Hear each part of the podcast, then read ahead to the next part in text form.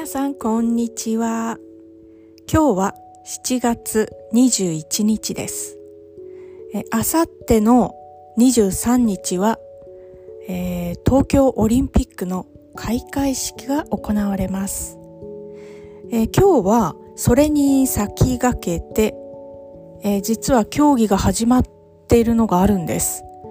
えソフトボールですね。えー、と、会場がですね、東日本大震災で、まあ、被災地になったということで、応援しましょうっていうのが、まあ、オリンピックの、えー、目的にもありますので、えー、会場となったのが、えー、その被災地ですね、福島県、えー、ソフトボールの競技が、えー、今日スタートしました。午前中ですね。日本とオーストラリア、これ女子、女子ソフトボールですね。日本とオーストラリア。えー、なんとか、まあ、8対1で日本が、えー、勝ったようですね。はい。で、まあ、それにふ、全く関係ないんですけれども、これからですね、あのー、宮沢賢治っていう日本人の作家がいるんです。あのまあ、有名な作家です。えー、銀河鉄道の夜っていう作品でとても有名なんですけれども、まあ、詩も書いてるんですよね。雨にも負けずっていう詩です。で、これよく聞くフレーズ、雨にも負けず、風にも負けずっていうフレーズがとても有名なので、あの、ちょっと今日はそれを朗読してみたいと思います。じゃあいきますね。雨にも負けず、風にも負けず、雪にも夏の暑さにも負けぬ、丈夫な体を持ち、欲はなく、決して怒らず、いつも静かに笑っている。一日に玄米4合と味噌と少しの野菜を食べ、あらゆることを自分を感情に入れずによく見聞きし分かり、そして忘れず。野原の松の林の影の小さなかやぶきの小屋にいて、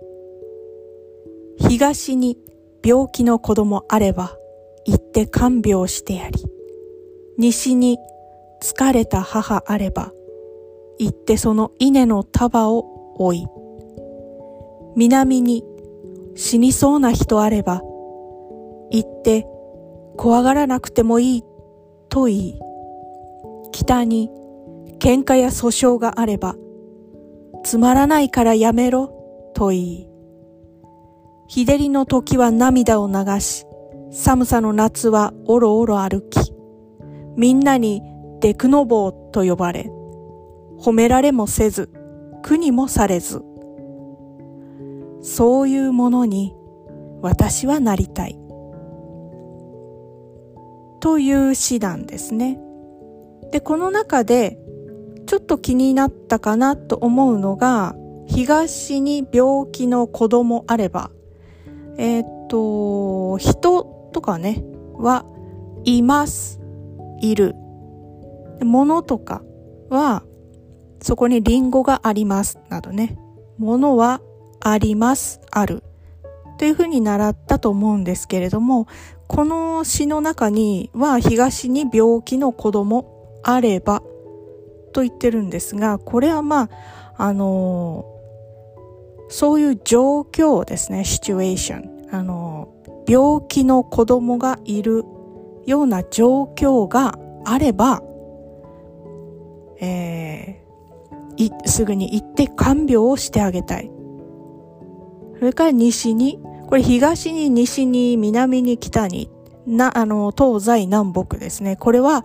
あらゆるところっていう意味ですね。えー、まあ、すべての場所、すべての場所で困っていることがあれば、行って手伝いたい、励ましたい、手伝いたい、争い事は止めたい、っていうあの、平和に暮らしたいっていう作者の意図がここでわかります。そういう、まあ、宮沢賢治なんですけれども、あの、とても好きな作家さんです。えー、本も薄くて、この夏休みに、あの、一日でパッと読めてしまうような作品、まあ、銀河鉄道の夜とかね、ですので、えー、よかったら読んでみてください。ではまた。